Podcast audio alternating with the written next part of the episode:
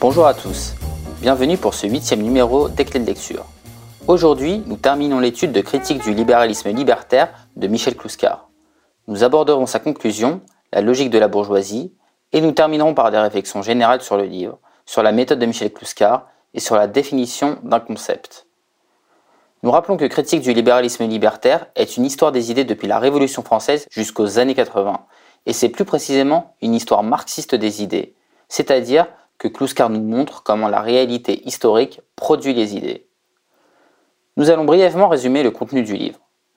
Nous avons vu qu'il y avait opposition sous l'Ancien Régime entre la théocratie monarchiste et le matérialisme positiviste des Lumières.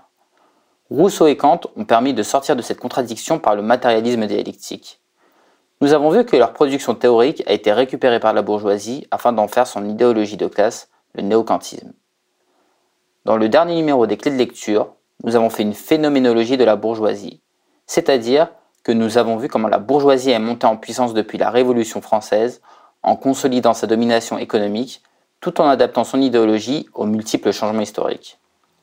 Le noyau de cette idéologie est le néocantisme.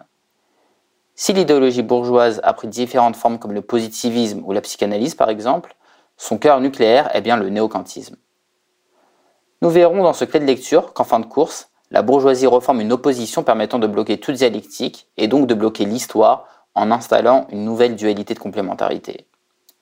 Si la dualité de complémentarité fomentée par la bourgeoisie et l'aristocratie opposait respectivement la philosophie des Lumières et la théocratie monarchiste, la nouvelle dualité de complémentarité sera entre l'idéologie du désir et le structuralisme. Ce sera la logique de la bourgeoisie. Pour une explication plus détaillée des concepts de phénoménologie et de logique, nous renvoyons à notre dernier numéro des clés de lecture. Nous pouvons passer au plan. Grand 1, la nouvelle dualité de complémentarité. Nous y analyserons l'idéologie du désir ou l'individu et la structure, avec une clé, Claude Lévi-Strauss, son apport au marxisme et ses limites. Grand 2, nous verrons les axiomes du néocantisme. Grand 3, ce sera une conclusion générale sur le livre La méthode de Michel Clouscar et la définition d'un concept. Grand 1, la nouvelle dualité de complémentarité, l'idéologie du désir et la structure. Ici, deux visions s'affrontent sur ce que peut être le moteur de l'histoire. Le moteur de l'histoire est une expression indiquant ce qui permet les bouleversements historiques, comme les changements de régime par exemple. L'une de ces visions affirme que c'est l'individu qui est le moteur de l'histoire. C'est la vision selon laquelle ce sont les rois de France qui ont fait la France par exemple. L'autre affirme que ce sont des structures qui créent les bouleversements dans l'histoire, par exemple le capitalisme. Nous allons maintenant développer chacune de ces deux visions en commençant par la vision de l'individu ou idéologie du désir. L'individu ou l'idéologie du désir. La première de ces visions est une vision promise par notamment Sartre, Lacan ou Deleuze. On peut dire qu'elle est une matérialisation du principe religieux de l'âme. En effet, dans les religions abrahamiques, Dieu a créé les âmes des hommes avant de créer le monde. Cette âme est donc inaltérable et ne peut pas être modifiée par l'histoire. L'idée de Sartre reprise chez Heidegger est donc de dire que l'homme est jeté dans le monde, et donc le monde ne l'altère pas. Qu'un homme soit né pauvre au Soudan ou riche aux États-Unis ne change pas sa conception du monde. Il n'a pas été produit par la société qu'il a vu naître. Il est simplement jeté. Une citation révélatrice de Sartre est Le monde est ma connaissance. Le monde n'existe pas en soi. C'est l'homme qui le crée, donc le monde a une moindre importance par rapport à l'individu. Nous pouvons maintenant parler de la conséquence politique de cette vision. Sartre est un philosophe bourgeois qui écrit ses livres pour des bourgeois. Le bourgeois qui pense que le monde est sa connaissance ne peut pas voir la misère prolétaire il projette sa vision limitée par une appartenance de classe sur le monde. Tout comme une paire de lunettes avec un filtre jaune peut faire croire à une personne que le monde est jaune, le bourgeois porte des lunettes de bourgeois lui montrant un monde pour les bourgeois. Et de la théorie de la connaissance à la justification morale, il n'y a qu'un pas que franchira la psychanalyse. En effet, la psychanalyse complétera la pensée de Sartre. Si Sartre a produit l'origine de l'être de classe, la psychanalyse traduit le principe de son devenir. Celle-ci aura pour fonction de cacher l'infrastructural au bourgeois et la gestion de son surplus. Par la dialectique du système des métiers de la parenté définie dans le dernier numéro des clés de lecture, le surplus sera recasé systématiquement dans les nouvelles professions permettant la gestion du capital sans détenir les moyens de production, soit les nouvelles couches moyennes salariées. Pour un développement plus approfondi de la, problématique de la psychanalyse, nous renvoyons à notre dernier numéro des clés de lecture. Pour finir, ce qu'il faut retenir concernant la vision de l'individu ou idéologie du désir, c'est que c'est une manière de nier les classes inférieures et de fonctionner en vase clos pour la bourgeoisie, qui n'a donc plus à se référer à l'infrastructure pour penser le monde et agir politiquement. La bourgeoisie se trouve dans une citadelle intellectuelle et peut agir sur le réel sans en prendre connaissance et surtout sans en subir les conséquences. La vision de l'individu ou idéologie du désir est l'un des deux piliers permettant de bloquer l'histoire, l'un des deux termes de la dualité de complémentarité. Nous pouvons maintenant passer à l'autre vision émanant de la bourgeoisie pour bloquer la dialectique de l'histoire. C'est la structure. Pour avoir les outils permettant de comprendre le concept de structure, nous allons d'abord étudier notre première clé, Lévi-Strauss, son apport au marxisme et ses limites. Claude Lévi-Strauss est un anthropologue français né en 1908 et mort en 2009. Il est célèbre pour avoir étudié les sociétés sans écriture et pour avoir introduit le concept de structure en sciences humaines. C'est sur ce point-là que nous allons nous attarder. Nous avons déjà développé ce concept dans les clés de lecture numéro 4. Le structuralisme est une pensée qui englobe des matières aussi différentes que les mathématiques, les sciences physiques, la linguistique, la psychologie ou la sociologie. Son principe est que pour étudier un objet, il ne faut pas le diviser entre ses différentes parties, étudier chaque partie et assembler les connaissances pour avoir une connaissance du tout. Au contraire, je vais prendre l'objet comme un tout et considérer que je, dois, que je dois trouver les liens entre les parties. C'est la structure de l'objet. Par exemple, si j'étudie une société d'un point de vue économique, je ne vais pas séparer les prolétaires des bourgeois, mais étudier les rapports entre les deux. De même, si j'étudie une famille, je n'étudierai pas les enfants d'un côté, le père et la mère de l'autre, mais les rapports entre tous ces individus.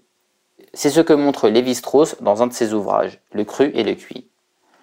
Il trouve que si dans une société il n'y a pas de cuisson, le mot cuit n'existera pas, mais le mot cru non plus. Pour Lévi-Strauss, le cru et le cuit est une structure. Le grand apport marxiste de Lévi-Strauss aura été de montrer qu'entre ces deux termes peut exister un troisième terme, qui n'est ni le cru ni le cuit. C'est la fermentation. Nous retrouvons ici le même système de la dualité de complémentarité et du troisième terme. Mais Lévi-Strauss considère que cette structure est statique. Cette structure n'a pas été générée par l'histoire, mais elle serait comme précablée dans les sociétés humaines. Or, d'un point de vue hegeliano-marxiste, il n'y a rien qui préexiste à l'histoire. C'est la notion d'antéprédicatif qui a fait l'objet d'une clé dans un précédent numéro des clés de lecture. Armés de cette clé, nous pouvons comprendre le second terme de la dualité de complémentarité. En effet, il y aura deux manières pour la bourgeoisie de dominer. Première manière, tout comme durant l'Ancien Régime, elle produira une thèse et une antithèse afin de polariser les luttes, de se donner une apparence de tolérance et d'occuper un maximum le champ intellectuel. Le but étant d'éviter la synthèse par le matérialisme historique et dialectique. Deuxième manière, par le structuralisme à la Lévi-Strauss, c'est-à-dire prétendre l'existence d'une structure qui serait anhistorique, antidialectique et transcendante au sujet. C'est donc par le structuralisme d'un côté et l'individu de l'autre que le système admet une thèse et une antithèse, une nouvelle dualité de complémentarité. Nous pouvons trouver une illustration de ce type de blocage dans la notion moderne de complotisme. Deux visions s'affrontent lors d'un événement historique. La vision marxiste traditionnelle, vulgaire, indiquera que tout est effet de structure. Par exemple, c'est une tendance du capitalisme d'accentuer les phénomènes d'immigration. L'autre vision sera de dire que l'immigration a été décidée par un lobby puissant. À ce point, la discussion est bloquée. Nous sommes dans notre dualité de complémentarité. La vision de l'hegeliano-marxiste sera de dire que ce lobby s'appuie sur des tendances existantes pour l'infléchir et l'accentuer. Nous avons donc fait preuve de dialectique par ce raisonnement, et c'est ce que la bourgeoisie cherche à empêcher. Ce qu'il faut retenir ici, c'est que la bourgeoisie cherche à bloquer l'histoire en empêchant la synthèse des deux termes ici présents. Elle rejoue le même jeu que sous l'Ancien Régime, mais avec l'expérience de la synthèse rousseauiste. Elle a compris que le matérialisme dialectique était l'ennemi et qu'il fallait l'empêcher de se déployer. Ainsi, le néocantisme est le bouclier que la bourgeoisie s'est forgé à travers l'histoire pour se défendre. Mais Michel Kluska nous permet de comprendre que le point commun de ces deux visions est qu'elles sont antéprédicatives.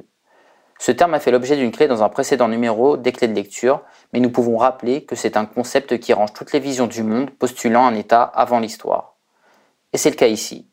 Sartre affirme que l'individu est une espèce d'âme qui a été créée avant l'histoire et de ce fait n'est pas produite par elle. De même, la structure existe avant l'histoire et lui est transcendante.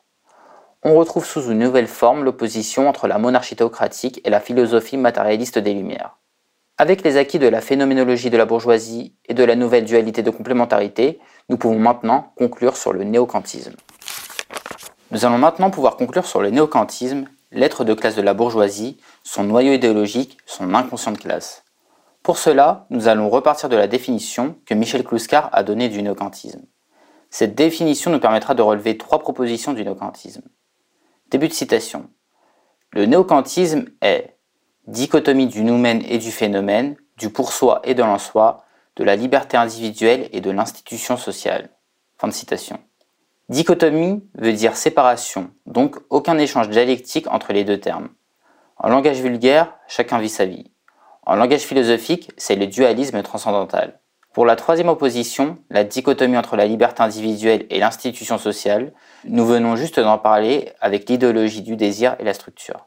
Nous allons maintenant analyser les deux autres oppositions, la dichotomie du noumen et du phénomène, et de l'en-soi et du pour-soi. Ces deux oppositions veulent dire la même chose.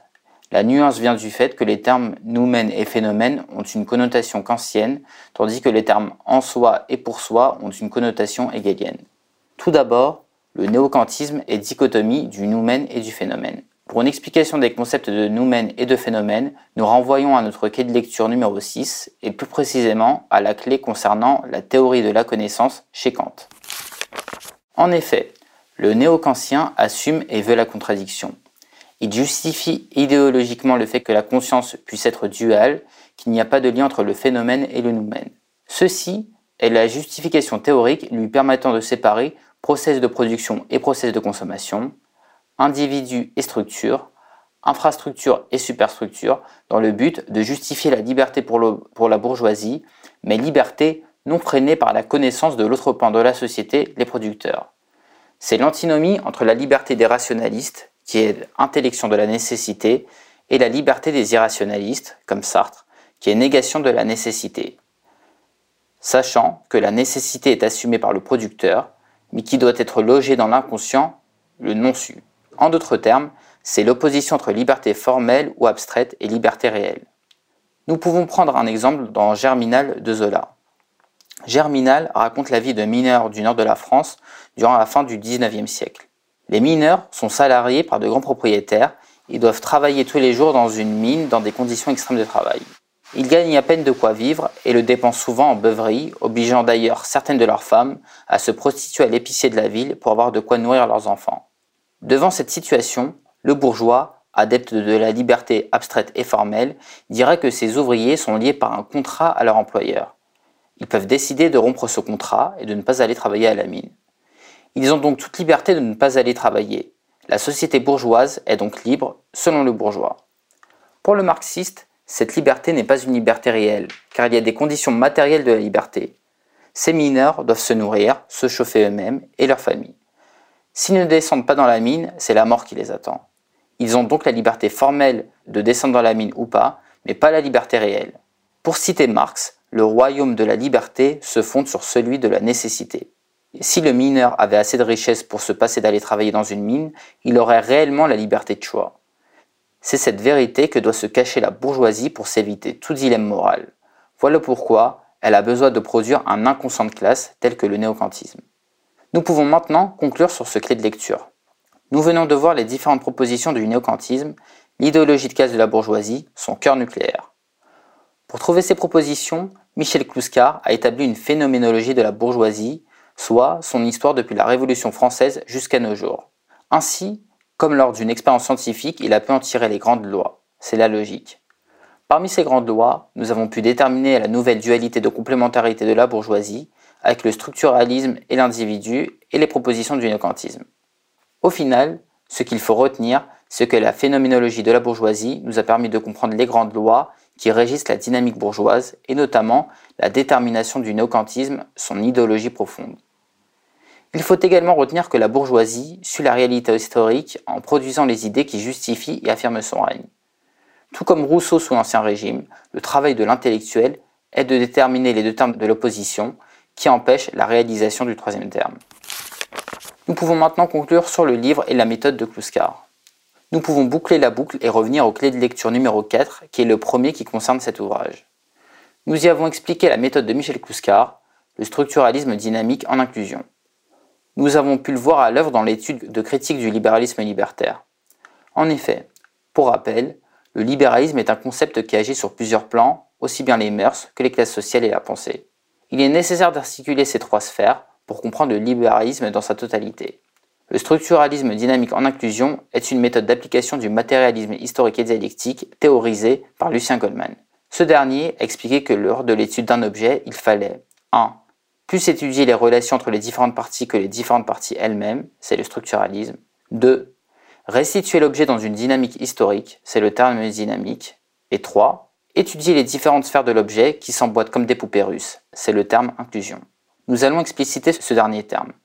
Par exemple, Lorsqu'il étudie le libéralisme, Michel Kouskar ne se contente pas d'une analyse économique ou philosophique. Bien au contraire. Il analyse les mœurs des années 68 à 80 dans le capitalisme de la séduction. Les mœurs s'emboîtent dans une séquence historique plus grande où il étudie l'histoire politico-économique depuis la Seconde Guerre mondiale jusqu'aux années 80. C'est son livre La bête sauvage. Et enfin, il emboîte celle-ci dans l'étude de l'histoire des idées depuis l'Ancien Régime aux années 80. C'est critique du libéralisme libertaire on voit bien les inclusions successives comme des poupées russes. L'étude de ce livre peut également nous permettre d'expliquer ce qu'est un concept. L'opinion dirait qu'un concept est une abstraction du réel, sorte de règle générale sous laquelle on peut ranger des éléments du réel. Par exemple, les concepts de droite et de gauche censés représenter les opinions politiques d'un pays comme la France. Mais si cette définition est vraie, un concept n'est pas autre chose qu'une représentation. Or, il existe une différence fondamentale entre les deux. Une représentation cache le réel, tandis qu'un concept montre le réel il permet de le saisir. La langue allemande le montre bien d'ailleurs. Le concept en allemand se dit der Begriff. Ce mot a le même racine que le verbe allemand pour dire saisir, begriffen. Si nous reprenons notre exemple, gauche et droite sont en fait des représentations. Elles cachent le réel. À gauche, nous trouvons aussi bien des prolétaires que des grands bourgeois libertaires aux intérêts opposés. À droite, nous trouvons aussi bien des petits patrons que des cadres de multinationales qui ont également des intérêts opposés. Ces représentations visent à empêcher la jonction entre petits patrons et prolétaires. Pour passer au concept, il sera plus judicieux de parler de nationalistes pour lier petits patrons et prolétaires, et de mondialisme ou de libéraux libertaires pour lier bourgeois libertaires et cadres de multinationales. Le concept par rapport à la représentation montre le réel. Il comprend une vision du monde aussi bien qu'un projet politique cohérent. Nous comprenons donc pourquoi le libéralisme libertaire est un concept. Il permet de saisir le réel, de montrer aux yeux de tous ce que tout le monde vit mais ne voit pas forcément. Grâce à ce concept, on peut saisir une dynamique historique et connecter sa vie quotidienne à des structures qui semblent nous dépasser, comme le libéralisme. C'est ici que nous terminons ce quai de lecture. Merci de nous avoir suivis pour l'étude de cette œuvre de Michel Kouskar. Nous espérons que ces quais de lecture vous permettront de mieux comprendre son œuvre difficile d'accès dans un premier temps, mais indispensable pour comprendre notre époque. N'hésitez pas à laisser des questions en commentaire si des clarifications sont nécessaires. Dans le prochain clé de lecture, nous étudierons les thèses sur Feuerbach de Karl Marx tel que les a compris Lucien Goldman. Merci à tous.